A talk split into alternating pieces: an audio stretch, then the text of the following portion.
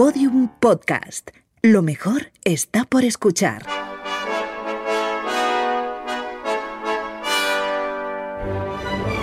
Abrimos la ópera gracias a Endesa con Mariela Rubio y Rafa Bernardo.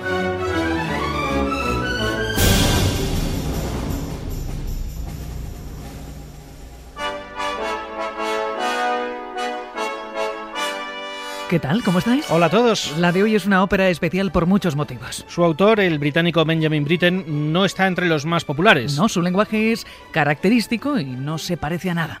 Pero vais a escuchar una obra maestra única, como todo el material con el que hacemos este Abrimos la Ópera. Eso es, una música increíble y una historia A lo grande.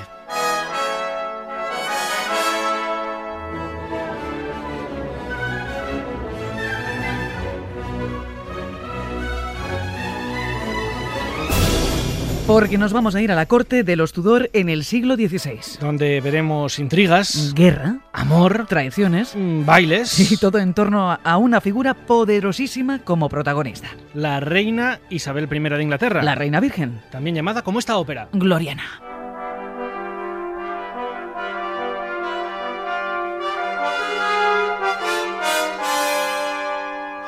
Y arrancamos esta ópera tras un torneo que ha ganado el caballero Mountjoy. Sí, como premio, la reina Isabel I le ha regalado a Rafa una escarapela que él mismo luce en el brazo. Sí, esto enfada un montón a su rival por el favor de la reina, ¿Mm?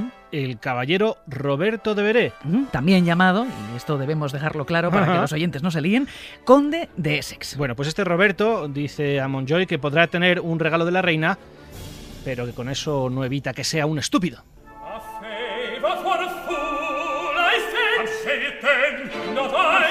Ahí están, retráctate. No lo voy a hacer. Que te retractes. Que no. Y claro, ambos sacan la espada para batirse.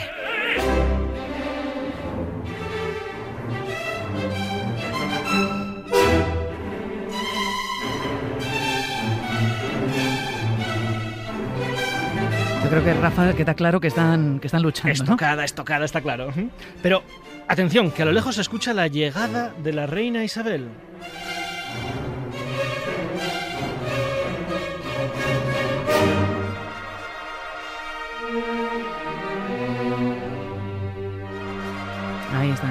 Esas- esa especie de cornetas. Bueno, la reina se encuentra ese panorama y claro, lo de dos hombres, dos nobles además, peleándose en la corte le parece intolerable. Mm.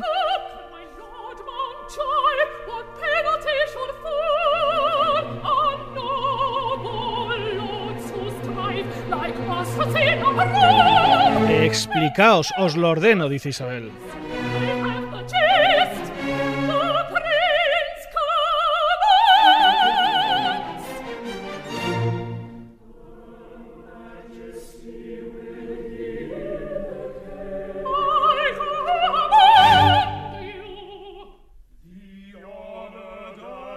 Este momento, Rafa, me parece maravilloso. Por ahí está Monjoy y Roberto, el conde de Essex, contándose, en fin, el uno sobre el otro, ¿no? El motivo de la afrenta. Se rió en mi cara de mi victoria, dice Montjoy. Se jactó en mi cara de su victoria, dice Roberto.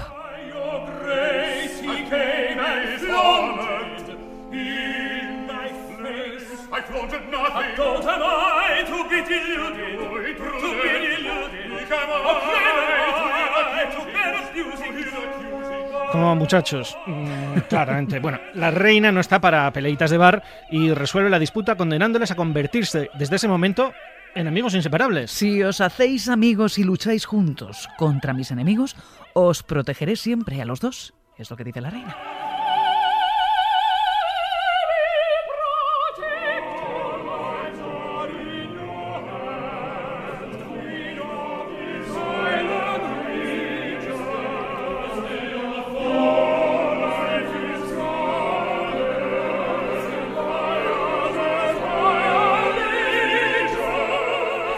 Toma ya. Como el rey Salomón. Eso es, es lo que dice al menos la corte, que la reina mantenga por mucho tiempo los tambores de guerra alejados del reino.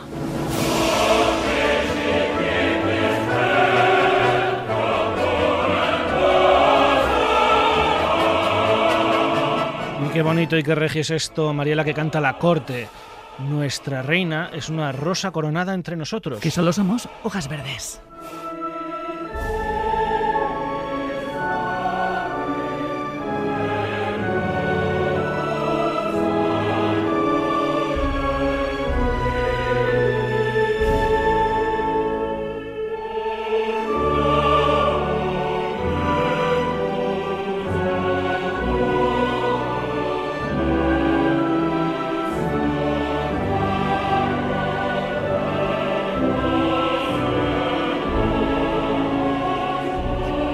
Pues Rafa, así con esta música tan regia, nuestra Isabel decide en ese momento que dado que sus dos súbditos ya han hecho las paces, la audiencia ha terminado y ahora que suenen las trompetas, vamos. Eso es una de esas frases que solo puede decir Mariela un soberano. Por eso te has trabado tú. la de que suenen las trompetas. Eso es. Claro, es que solo podemos escucharla. Pues vamos a escucharlo. Trumpets blow. Let trumpets blow.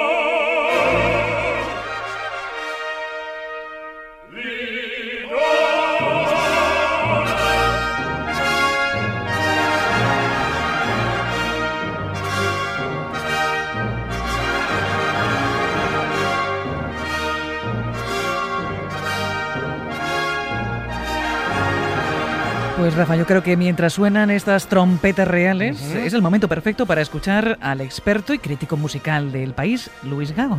Pues que nos hable del momento en que vio la luz esta ópera, esta Gloriana. Gloriana es una ópera en el mejor de los sentidos de la expresión, es una ópera de circunstancias.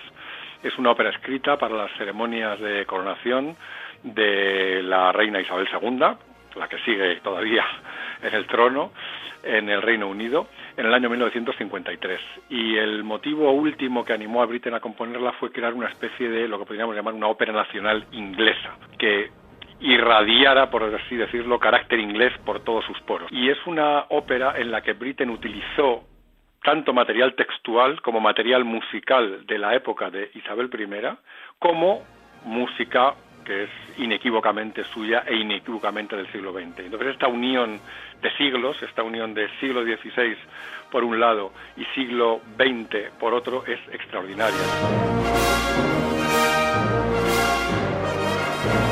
Y lo que tiene Gloriana es que es una ópera en la que se une la tragedia, pero luego hay muchas escenas que son escenas cortesanas en el buen sentido también. La Isabel I pública, la que asistía a espectáculos, bailaba en un momento de la ópera, la propia reina baila también, que le gustaba mucho bailar, y eso hace que Gloriana resulte una ópera extremadamente atractiva, en mi opinión.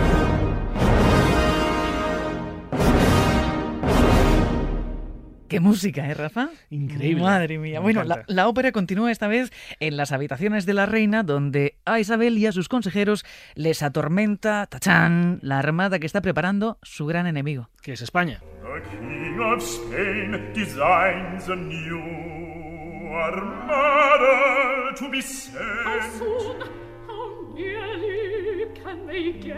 Está la reina preocupadísima porque el rey español, Felipe II, está deseando ayudar a quienes son la otra gran preocupación de la reina Isabel. que son los rebeldes irlandeses.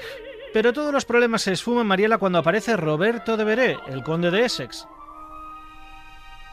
My Lord of Essex.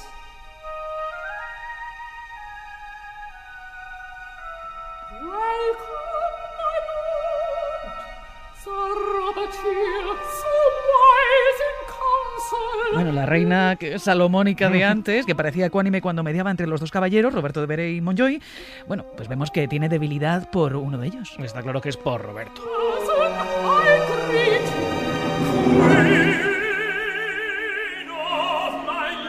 Querido primo, dice ella. Reina de mi vida, dice Roberto.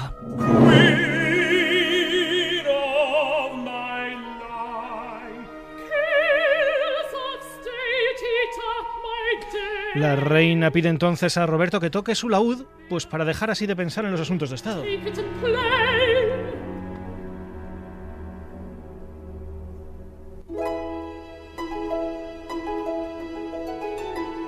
Quick music is best when the heart, the heart is oppressed. Mira esto que canta Roberto. La música ligera es la mejor cuando el corazón está oprimido.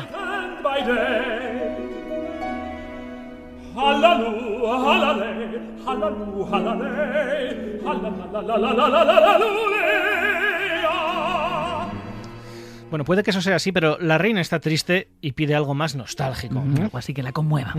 Así que Roberto toca esta maravilla. Que además tiene un punto como sexy, ¿no? Porque la temperatura entre los dos va subiendo. Es verdad. En un desierto alejado del mundanal ruido y de la vista de todos. Esto canta Roberto.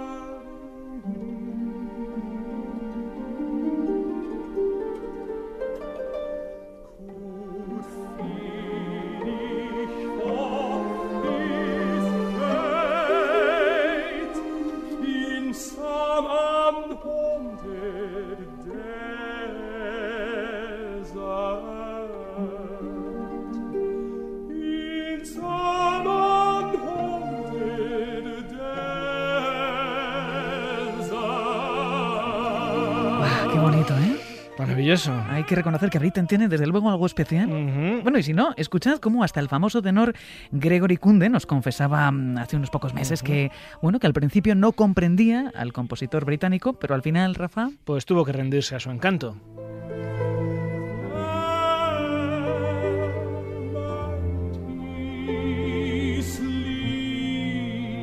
Don't be afraid of Benjamin. I was afraid of Benjamin Britten when I was in university. I didn't understand him because I was more Mozart, uh, bel canto things, Schubert songs, Schumann songs. This Benjamin Britten was just a little bit too difficult to. I, I tried to understand it musically, and you don't need to. Just, just listen.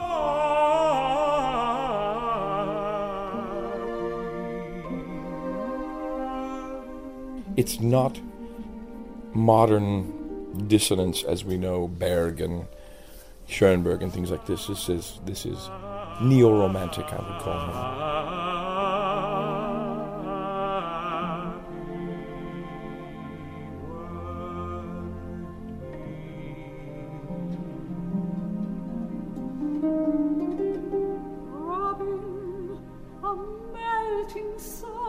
Ahí está la reina Isabel, no me extraña, entregada al canto de su amado Roberto. Bueno, pues él en este momento se aprovecha de ese momento especial que ha creado y le, le pide que le envíe como comandante a luchar contra el rebelde Tyrone de Irlanda.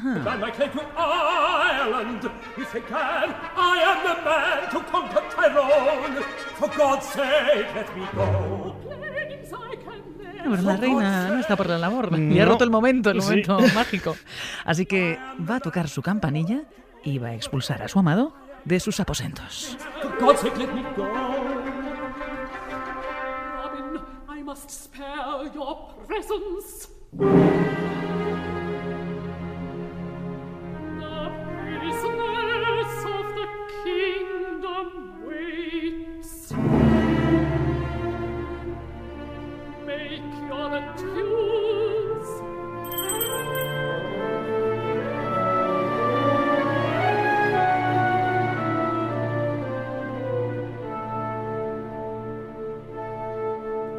Rafa, yo creo que podemos decir que Roberto debería ha roto ese momento mágico con la reina y Desde ella no le ha gustado nada. Pero vamos a continuar el relato, esta vez en la casa de Roberto, concretamente en el jardín. Atención, que todo va a cambiar radicalmente.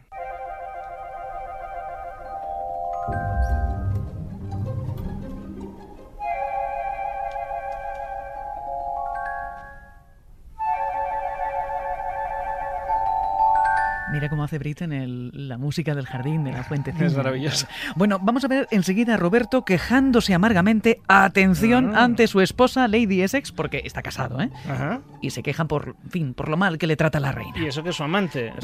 Queda claro que solo quiere a la reina por el, por el interés. Sí, está claro que lo que quiere es ese cargo en Irlanda. La reina es vieja. Vamos a escuchar a Roberto decir, y a mí se me agota la paciencia. Quiero que me nombre comandante en Irlanda. How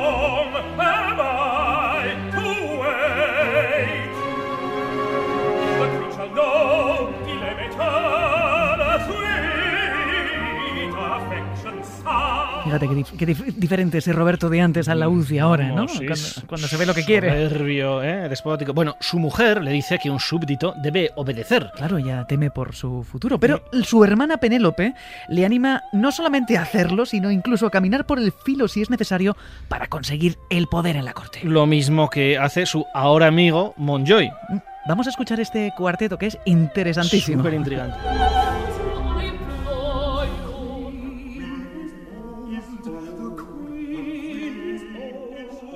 will steal, and time will steal, scepter and orb from our hand. Bueno, es el sonido de la intriga, claramente. De la conspiración, está claro. Bueno, pero todo se va a acabar pronto porque deben abandonar la casa de Essex para ir al palacio donde, atención, la reina celebra un baile.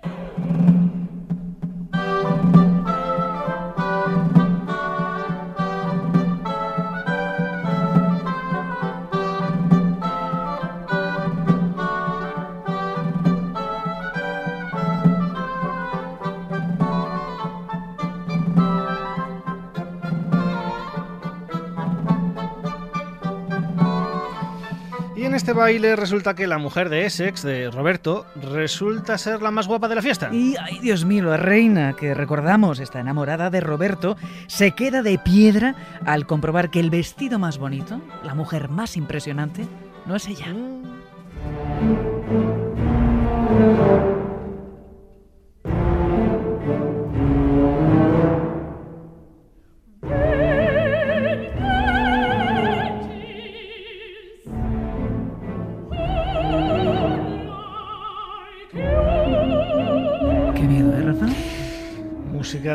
pasa que es muy gordo. Bueno, hasta tal punto, la reina se indigna que mientras las invitadas, las mujeres, eh, se refrescan y se quitan el vestido, ella aprovechará para robarle el- ese traje tan bonito a la mujer de Roberto y entrar en la sala vestida con él. Madre mía, y claro, deja a la mujer de, de Roberto pues, pues casi, casi en cueros y, y completamente humillada.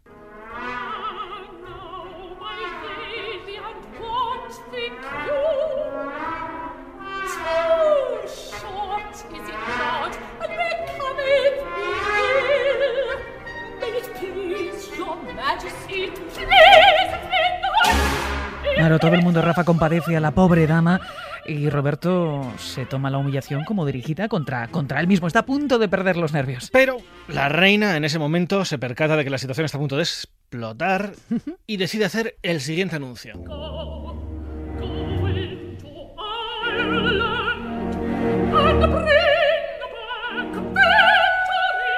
Ahí está. Vete a Irlanda, Roberto, y trae la victoria Y la paz.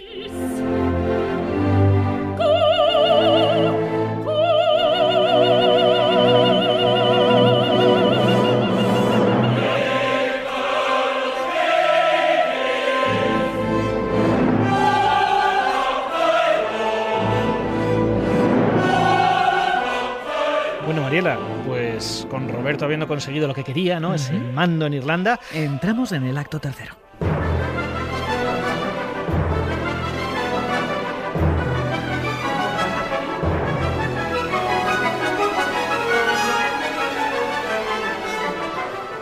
Y, y lo que ha pasado entre el segundo y el tercero es tiempo. Roberto se ha ido a combatir a Irlanda, ya lleva tiempo allí, y en el Palacio de la Reina se esperan noticias. Sí, precisamente aquí vamos a escuchar a las damas de la reina murmurar y comentar lo que se dice por ahí. Dicen que Roberto ha fracasado en su misión. No ha vencido, Solo ha conseguido una tregua.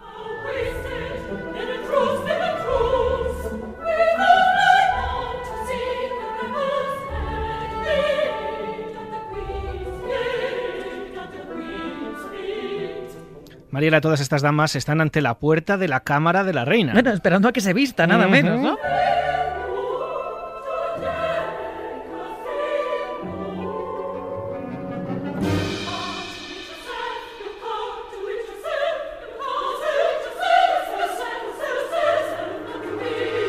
Pues Mariela, en ese momento va a irrumpir justo en la sala Roberto, Roberto de Veré. Sí, llega con las ropas sucias del viaje que acaba de hacer, con la mano en la espada y exige ver a la reina. Quiero ver a la reina, no puedo esperar. Las damas, claro, intentan cortarle el paso. Señor, no, no, no, la reina no está vestida.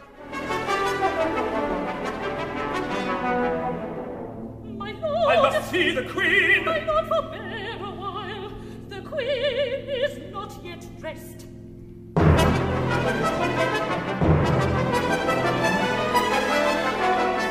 Bueno, Roberto no, no se deja frenar, ahí claramente está batiéndose con las Sí, no trata de... Forcejeando, quitad en medio.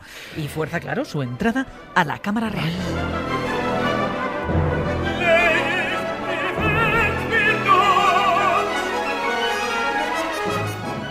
Y allí se encuentra con la reina en camisón.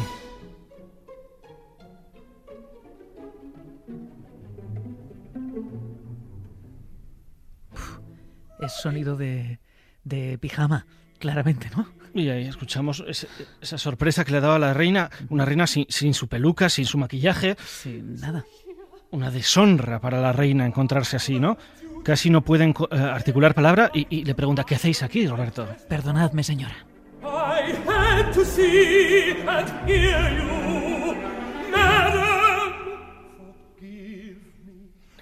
Pero, dice la reina, habéis sorprendido a una mujer mayor sin arreglar. Los años nos persiguen y la rosa no talla la helada.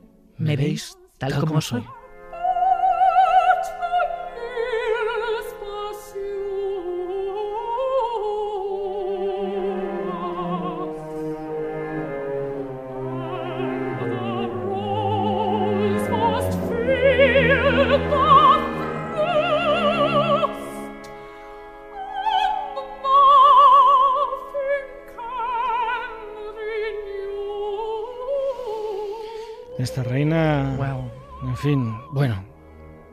Dice, mi reina, dejadme hablar y os lo explicaré todo.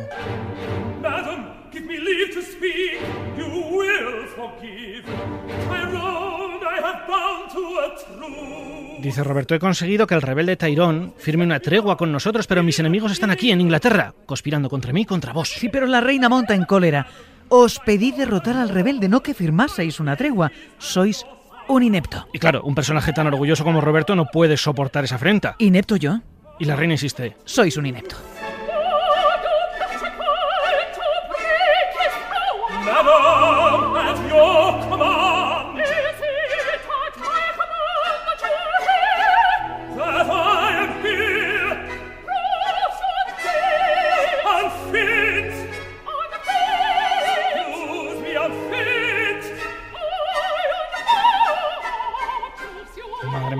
Madre mía, me habéis fallado. Habéis dejado una herida en mi corazón, dice la reina. Y ante esas palabras, Roberto frena un poco, se aplaca. Se acuerda de su amor pasado por la reina y, y, bueno, mira qué dúo, Mariela. Él le canta, echemos atrás el reloj cuando mi corazón nos cantaba. Y ella, la reina, se acuerda también, pero, pero ya no como antes, con, con melancolía. Ese tiempo ha pasado, dice. Era el tiempo de los jóvenes. Y sus ecos se apagan.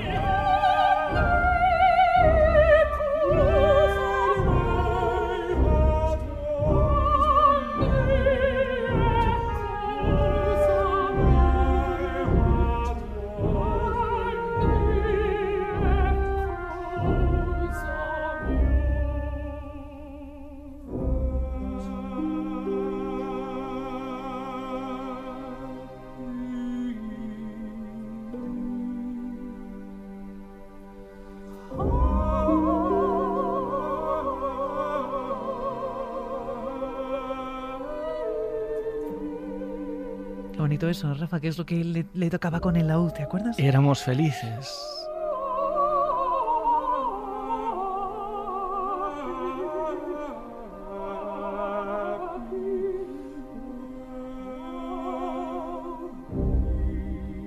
Qué bonito.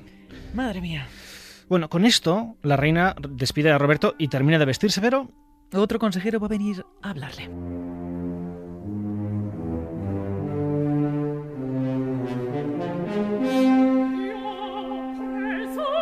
Y esta música nos indica que el que viene no trama nada bueno. No, es Lord Cecil, enemigo acérrimo de Roberto, y al que la reina le pide un informe. Claro, la reina dice, ¿qué ha venido a hacer aquí Roberto en vez de quedarse en Irlanda combatiendo?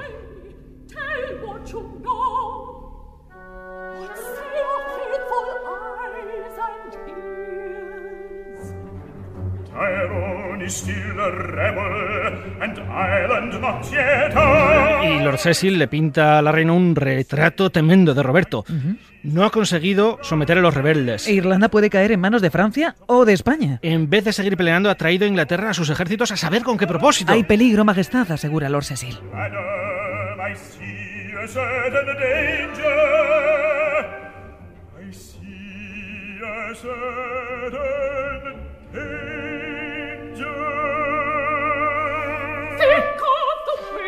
Y a la reina le convence lo que le está diciendo Lord Cecil. Sí, Roberto desafía nuestras órdenes y se presenta aquí con un ejército. Nos está haciendo quedar en ridículo.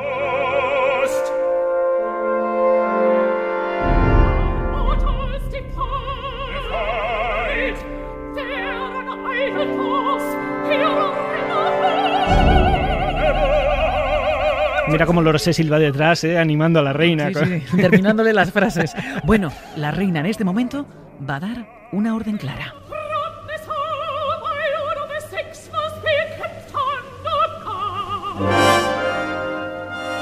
Que se someta a Roberto a custodia y a estrecha vigilancia. Como posible rebelde.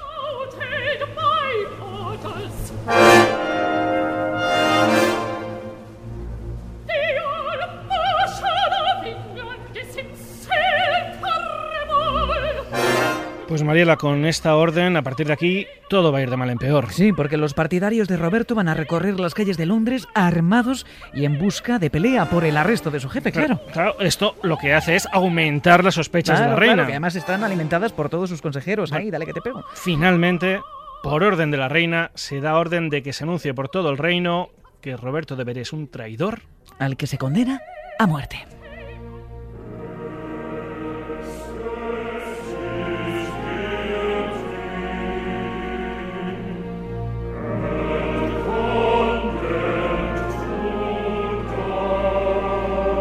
Tenemos a todos los cortesanos comentándolo ya. La fecha de la ejecución está fijada para el próximo miércoles, Atención, solo falta que el veredicto lo firme la reina. pero la reina no quiere. I will not sign it now. I will consider it. Ahí tenemos a la reina diciendo, no, no lo voy a firmar ahora, quiero pensármelo. Y enseguida Lord Cecil le dice, pero Majestad, si no firmáis inmediatamente, la gente puede empezar a dudar si el traidor es culpable de Pero verdad. la reina está harta ya de ser presionada. No me digáis lo que tengo que hacer. Fuera todo el mundo de aquí.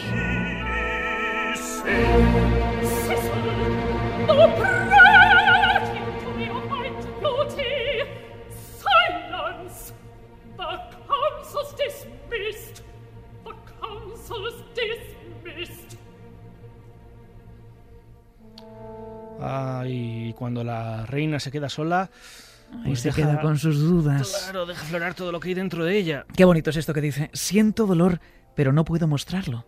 Siento amor, pero he de mostrar odio.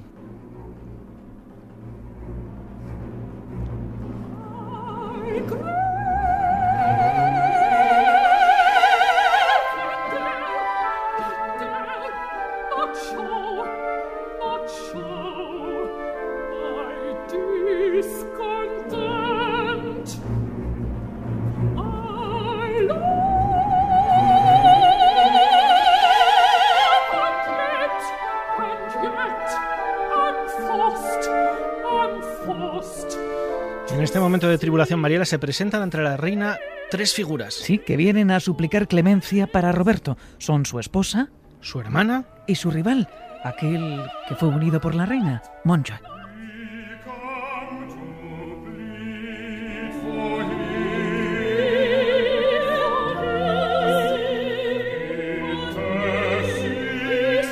venimos a interceder por él. A pediros perdón para él y pediros que lo recuperéis para vuestro servicio. Mira qué trío tan bonito.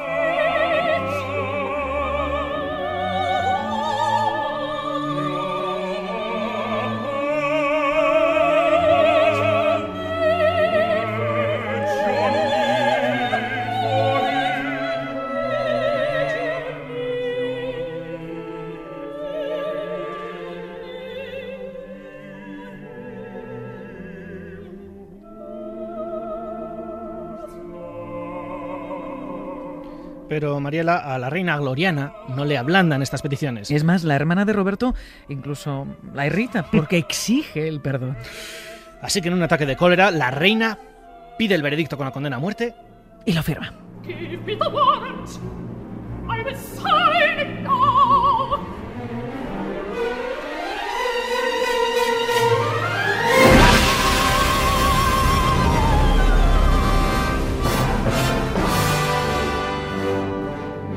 Mariela, ahí oíamos a la hermana de Roberto desmayándose en los brazos de Montjoy. ¿no? Madre mía.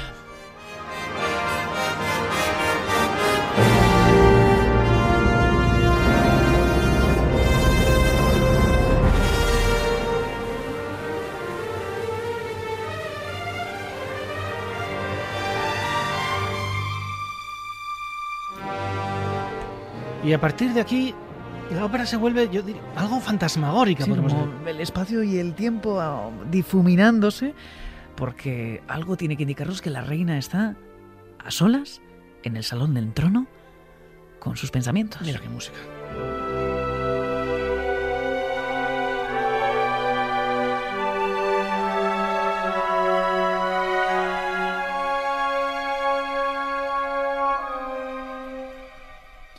En este ambiente un tanto mágico, Mariela la Reina dice, he conseguido la victoria sobre dos cosas que los grandes príncipes no pueden someter a su voluntad. Sobre la fama y sobre una gran mente. Espero que el mundo esté ahora razonablemente satisfecho.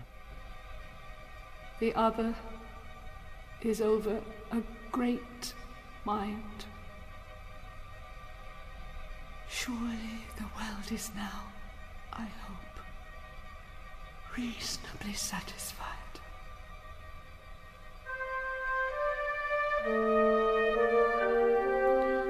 Ay, aquí va a entrar una música familiar, ¿no? Mm, la reina recuerda las melodías que Roberto le interpretaba en la laúd y a la vez escuchamos la voz de Roberto. Me has apartado a un rincón y te niegas a escucharme. Solo te pido que termines ya con mi condena, con mi sufrimiento y con mi vida.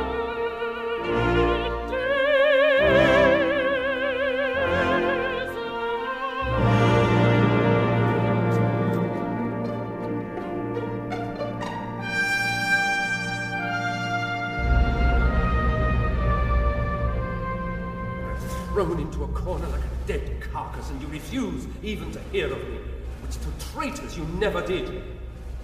What remains is only to beseech you to conclude my punishment, my misery, and my life.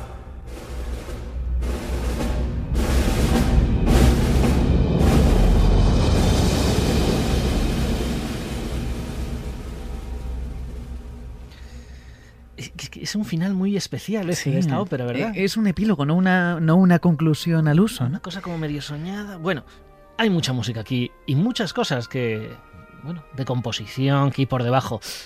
Y ¿Vamos a escuchar a Luis Gago? Me parece perfecto. Roberto de Veré canta dos canciones con la UZ. La primera es de un carácter más animado, más alegre, por así decirlo, mientras que la segunda es una canción muy melancólica. Y esa melodía reaparece en varios momentos de la ópera.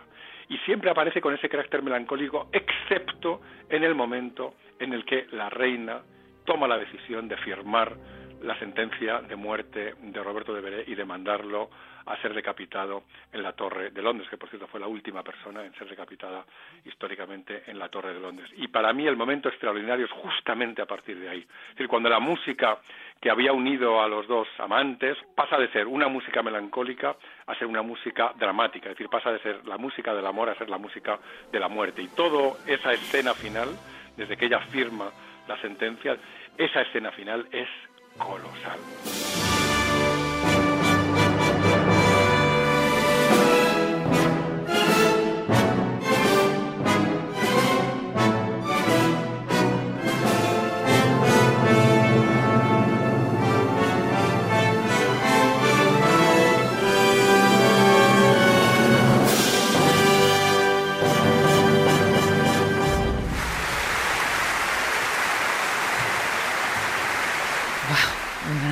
Ópera diferente, pero increíble, ¿eh? Increíble.